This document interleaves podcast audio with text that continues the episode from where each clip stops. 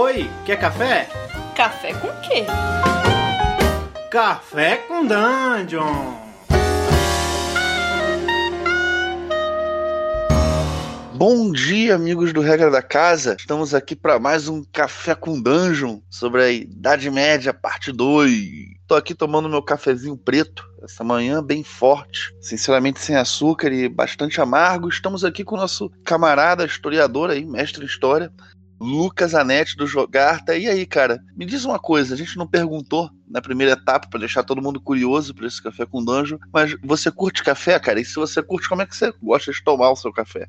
Bom dia, ouvintes. O, a participação aqui no Café com Dungeon tem sido muito interessante, principalmente porque a gente vai traçando aí pequenos laços de amizade, né? À medida que a gente vai revelando os seus desejos íntimos aos nossos interlocutores. Dentro disso, né? Eu bebo café sim, principalmente quando a gente está trabalhando de noite, né? Ou está acordando muito cedo, você tem que inventar, enfrentar uma bateria. Mas eu costumo preferi-lo pingado, né? Um pouquinho de leite, um pouquinho de açúcar e acompanhando alguma coisa para comer, porque é aquela coisa coisa, né? Eu vou revelar um segredo para vocês aqui. Se você toma alguma uma café sem diluí-lo em nada e não consegue escovar os dentes depois, cara, você vai sofrer de um bafo terrível. Eu tive professores que vinham conversar com a gente na universidade e o cara tava tão na louca que ele não percebia mais, né? acontece, acontece. Mas vamos tentar imitar. Cara, no episódio passado, né? A gente parou justamente aí na entrada da Alta Idade Média, né, quando começaram a se estabelecer as relações de suzerania, vassalagem, né, onde começou o, feudalismo propriamente dito, né. Eu queria que de repente você passasse aí pro pessoal que está aqui ouvindo a gente, é, não sei, talvez curiosidades dessa época, é, como está funcionando em termos políticos a, regi a região. Acho que talvez as pessoas às vezes tenham uma, uma ideia que pode ser talvez um pouco equivocada das relações servis. Então, se você puder dar uma pincelada pra gente como é que a sociedade funcionava nessa época, acho que seria de grande, grande valia para todos. Maravilha.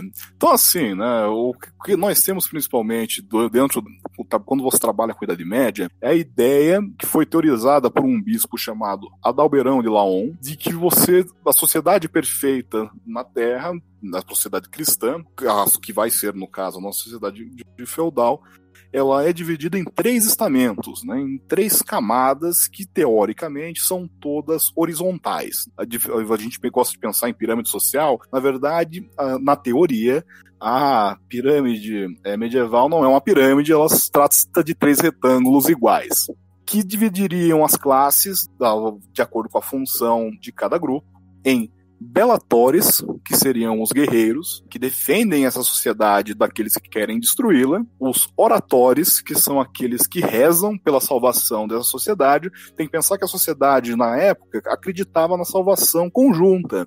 Na verdade, quando você está pagando um imposto, né, uma, uma uma banalidade para o padre, para um monge, na verdade você está fazendo a sua contrapartida, porque todas as preces e orações daqueles religiosos vão trazer não só a salvação deles, mas a sua salvação também.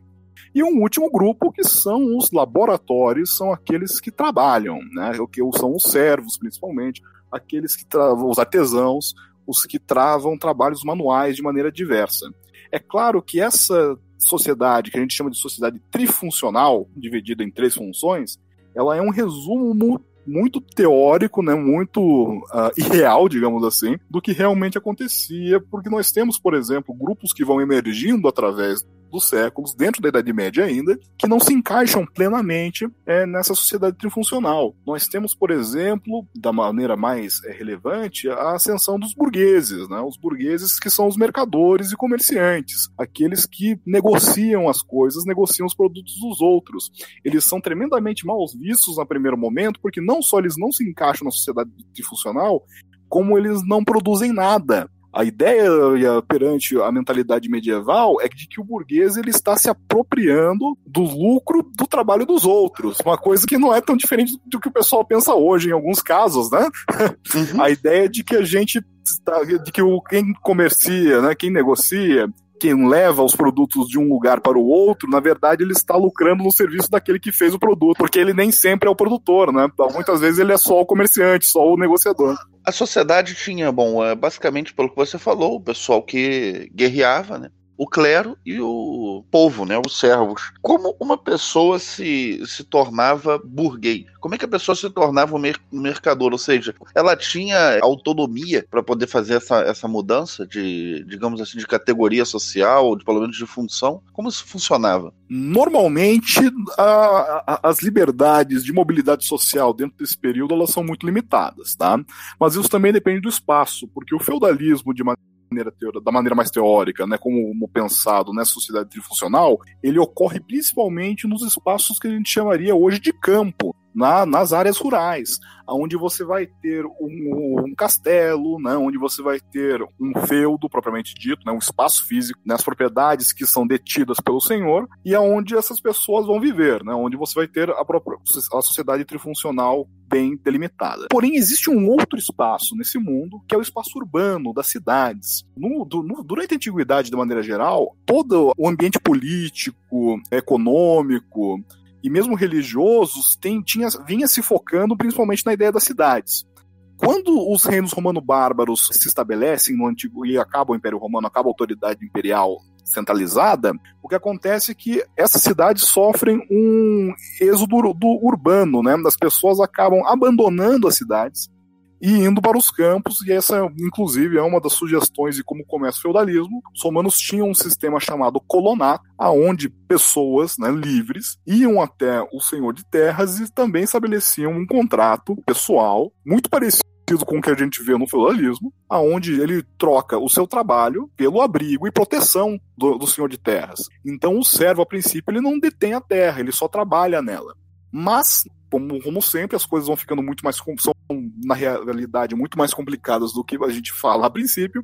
E por mais que ele não seja dono da terra, ele tem direito aos produtos dela. Ele tem direito a, bom, a maior parte da produção é, das terras do Senhor. Na verdade, o que acontece é que é uma grande troca, né, um grande circuito de trocas. Eu tive uma professora que sugeria que o feudalismo era o sistema mais igualitário que existe, porque se não tem comida, porque rolou uma peste, rolou uma enchente que destruiu os campos, todo mundo passa fome. Você tá entendendo?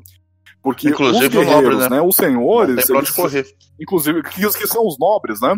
Exatamente. Não, você não tem aonde ir uma vez que a sociedade ela, ela, está altamente demonetarizada, né? Você troca favores, você não troca dinheiro. Então, o que acontece a princípio, né, é que se há uma grande calamidade como essa, todo mundo sofre, né? Sofre o padre que está tentando interceder com Deus pela sua, pela sua salvação, sofre o nobre que tem que defender essa sociedade, sofre também o trabalhador que está lá tentando extrair do solo comida, subsistência mesmo. Então, o que acontece aí é que a princípio, no campo não há grande mobilidade. Mas as cidades não desaparecem por completo. Algumas delas acabam, é, é, encolhem muito, mas os centros urbanos, de maneira geral, não desaparecem. É claro que, assim, de maneira geral, dependendo do espaço, a dinâmica é diferente. Mas o que acontece, no princípio, é que os moradores das cidades, eles acabam dependendo do campo. E eles está, acabam estabelecendo negociações com senhores ou mesmo com camponeses de maneira direta para também negociar parte dessa produção, que vai alimentar a cidade. Em compensação da cidade, a gente tem algumas coisas que, que não tem no campo. A gente tem grupos que vão acabar, acabar se especializando nesse tipo de negociação e monetarizando-a, que vão ser os burgueses. Eles, eles, acabam surgindo como o pessoal que se assenta junto da, da, das muralhas das cidades ou no interior delas e criam-se os mercados aonde o pessoal vai a cada tanto tempo fazer negócios de troca, principalmente, né, de, de escambo, a princípio. Então, o que acontece é que boa parte da produção que sobra, os excedentes de, da, da, produção rural, acabam sendo levados às cidades para ser trocados. E na cidade é onde está a maior parte dos artesãos também. Os artesãos que fazem desde ferramentas até as armas, dos nobres até os sapatos, de maneira geral. Né? Então, assim, existe dentro do feudo uma indústria muito primitiva de ferramentas. Mas o material mais especializado, né, como armaduras, espadas de, de alta qualidade, esses são encontrados nas cidades. Então, acaba, embora a trifuncionalidade tenha sido imaginada para o campo, que é onde está a maior parte da população nesse período, existe esse outro ambiente que ele continua, ele, ele nunca desapareceu, embora alguns livros de história falem que acabaram as cidades, isso não é verdade. As cidades continuam existindo como assentamentos, como de relativa importância. Na Itália, que é onde sou especialista, de importância política altíssima. Sim. Né? Ímpar. Diferente de França ou de, de Inglaterra, né, para a gente ter a ideia de onde há o feudalismo mais tradicional. Mas o que acontece é que elas continuam existindo. Entendi. E, inclusive, é nesses centros urbanos em que a gente vai ter o que, o, o que a gente chama de expansão da escrita, né? Porque o que acontece é que, junto do burguês, surge um, uma categoria de burguês que não é necessariamente o mercador de produto, né, de insumos, que é o usurário, né, o mercador de dinheiro, os banqueiros, que vão começar a trocar produtos por, por, dinheiro e, eventualmente, trocar o tempo por dinheiro. Né? Como assim trocar o tempo, se pergunta? Porque isso é uma, coisa, uma, uma questão interessante. Né? Eles vão trocar o tempo de possíveis rendimentos de uma certa propriedade por dinheiro a propriedade pode não gerar nada, né, porque aconteceu uma desgraça, ou ela pode gerar mais do que se esperava que gerava. Mas essa relação ela não é plenamente monetarizada, está entendendo? E é por isso que eles vão ser altamente reprimidos, né, inclusive religiosamente, né, afinal o usurário ele vai ser descrito como um pecador, porque ele está vendendo algo que não é dele. Ele está vendendo o tempo, e o tempo só pertence a Deus na Idade Média. Tá entendendo? Os usuários estão no inferno do Dante, por exemplo mas eles já estão surgindo, estão se tornando cada vez mais relevantes, uma vez que eles podem trocar, uhum. ao invés de trocar dinheiro. E, e, os nobres, os reis vão acabar utilizando-se muito desse tipo de dinâmica, né? Entendi. Cara, uma pergunta. Com a expansão é, religiosa do catolicismo, né, do cristianismo, na verdade, a gente entende que isso vai criar uma determinada paz entre os povos, porque isso traz uma unicidade, uma pessoa, uma maneira das pessoas se identificarem, né, com uma causa comum. Mas a Idade Média foi um período muito conflituoso, né? É, a batalha era uma coisa que estava muito presente na sociedade e o conflito entre nobres também. Então, como que funciona essa coisa de que mesmo com a religião, com a expansão do cristianismo, as regiões ainda eram praticamente totalmente estabilizados, ou seja, era comum você ter ataques, traições, mudanças de poder repentina, ou seja, é, como é que funcionava essa instabilidade de poder dentro da Idade Média? O que ocasionava isso especificamente? Ela era muito ampla, sabe? O conflito, de maneira geral, a la Game of Thrones, a gente pode dizer, né? Todo mundo conhece essa referência hoje em dia. ela, ela é, sim, generalizada através de toda a Idade Média, certo? Porque, de novo, como a, as vinculações funcionam muito na base do testa na testa, né, da fidelidade pessoal e direta, o que acontece é que de vez em quando esse cara vai lá e estraga o sistema e avacalha alguém. É claro que isso é amplamente mal visto, mesmo pela igreja, que também tem esse papel de disciplinar a sociedade dentro desse momento, dentro, é claro, do, dos princípios morais do cristianismo, mas também dos seus pares do resto da nobreza. Então, quem falha com o contato vassálico e trai alguém, essa figura ela, ela vai sofrer um estigma social e político muito pesado. O que acontece aí é que existem duas situações, né? A primeira delas é que há um momento de tal expansão, de tal crescimento populacional, em que a produção rural para de sustentar todo mundo dessa classe dos guerreiros. Uma vez que uma vida mais confortável permite com que você tenha mais filhos, né, que os seus filhos cheguem a uma idade adulta e se tornem guerreiros. Então o que acontece é que surge uma dinâmica muito particular que é a dinâmica dos torneios, por exemplo. O torneio nada mais é, na, nessa, nessa alta Idade Média, uma, uma dinâmica de você extravasar a agressividade pela qual esses caras foram todos criados, né? Tem que pensar que o Bellator, né, o cavaleiro, ele foi criado para ser violento, e ele se porta de maneira violenta em, lugar, em locais que não tem essa dinâmica, por exemplo, dentro das cidades, porque o cara vai. E isso é narrado nas fontes, eles são, de, uma, de maneira geral, brutos, assim, brutamontes mesmo. Os caras são treinados para guerrear. Então, o torneio, na verdade, ele vai extravasar essas pressões, esses ímpetos né, de desejos de combate dos guerreiros que protegem essa sociedade europeia. Ao mesmo tempo que surgem ciclos, né, círculos de circulação da nobreza, porque a nobreza ela não é fixa um espaço, tá? ela, ela é altamente móvel, ela, ela vai para onde ela tem, detém terras. Terras que podem ser muito distantes, porém é, negociadas e, e, adquiridas através de, de, vínculos de casamento. Né? O casamento é parte dessa dinâmica de negociação própria da nobreza. Então o que acontece é que o jovem, ele está sendo criado aqui no meu feudo, quando ele tiver seus 13 anos, eu vou mandar ele embora, né? eu vou mandar ele para o feudo de um parente meu, né? e esse meu filho vai ser cavaleiro lá. Eventualmente ele volta para cá, mas isso vai. Boa parte da criação dele, treinamento militar dos jovens da, dessa classe acontece em outros feudos, não em suas casas natais. Ah, por né? quê? Porque ele tem que circular. E nessa circulação ele vai acabar conhecendo gente, né? Ele vai trabalhar para um outro senhor, ele vai adquirir um vínculo feudal com aquele cara e eventualmente ele volta para cá quando ele for herdeiro de alguma coisa por aqui. O que acontece é que essas famílias nobres elas têm muitos filhos e alguns deles vão ser mandados para seguir carreira eclesiástica e os outros, né, depois do primeiro, esses caras dançaram, né? A, a sucessão de maneira geral nessa Europa ocidental, ela é primogenitura. Então, quem vai receber os feudos, de maneira geral, a maior parte das propriedades do senhor, né, do seu dominium, como é chamado na, na Idade Média, é o seu filho primogênito.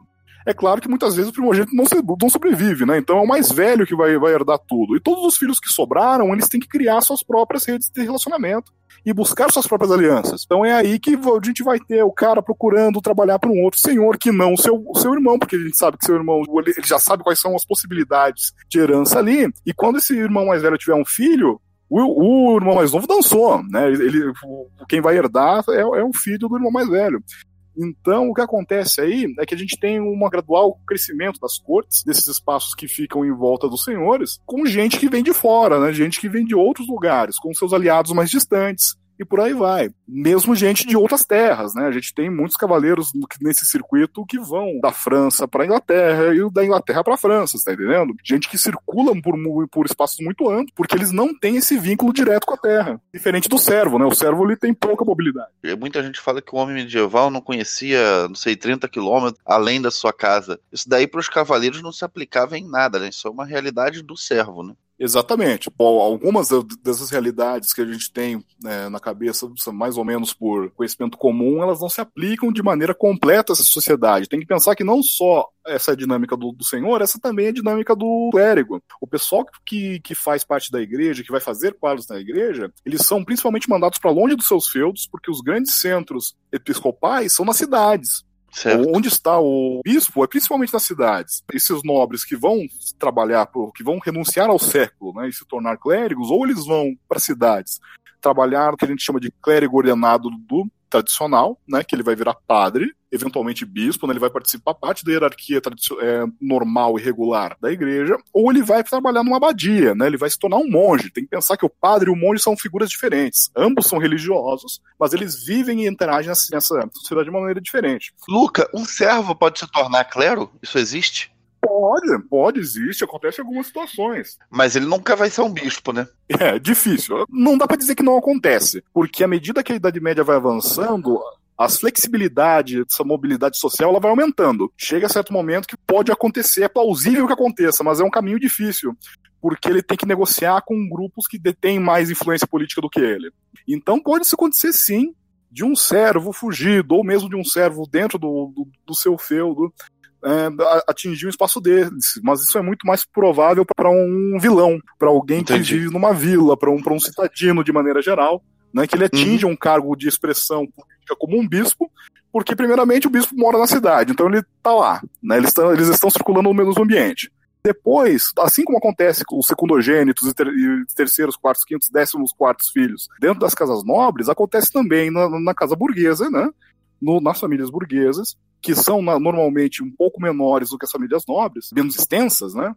que acontece que esse pessoal também vai servir na igreja, e a igreja mais próxima da cidade é na própria cidade. Então vai acontecer muitas vezes de que o bispo, da, né, da a sua autoridade religiosa daquele centro urbano, na verdade, ele sempre viveu ali. Ele era filho de um burguês, filho de um artesão, filho de um comerciante de sucesso, por exemplo que pôde comprar para eles o seu arsenal, né? O seu, o seu enxoval, na verdade. Eu falei arsenal, arsenal é coisa para o, o seu enxoval.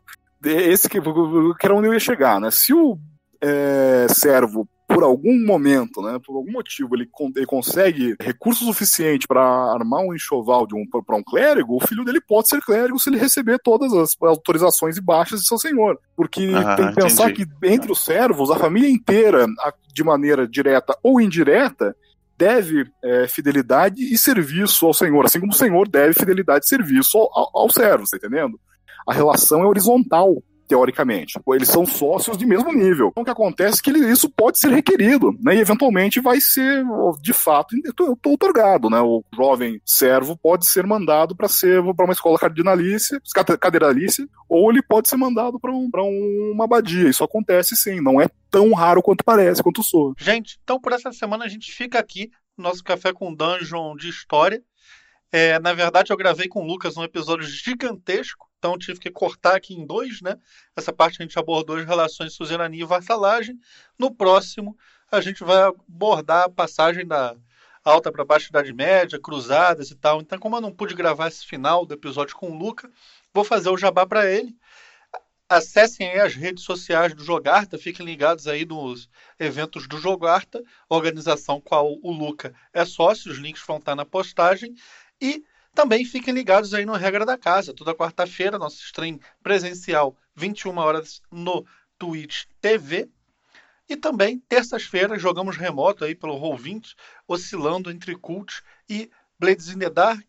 Se liguem no nosso YouTube, Twitter, é, fiquem ligados nas nossas redes sociais e comentem com a gente lá no Twitter o que vocês acharam do episódio e batam um papo aí comigo, com o Balbi, com o Ramon, Carol, Vini, Gus, toda a galera aí do Regra da Casa. Um grande abraço para vocês e que vocês tenham aquele dia bonito, super proveitoso e cheio de cafezinho, principalmente com Dungeon. Grande abraço e até a próxima, galera.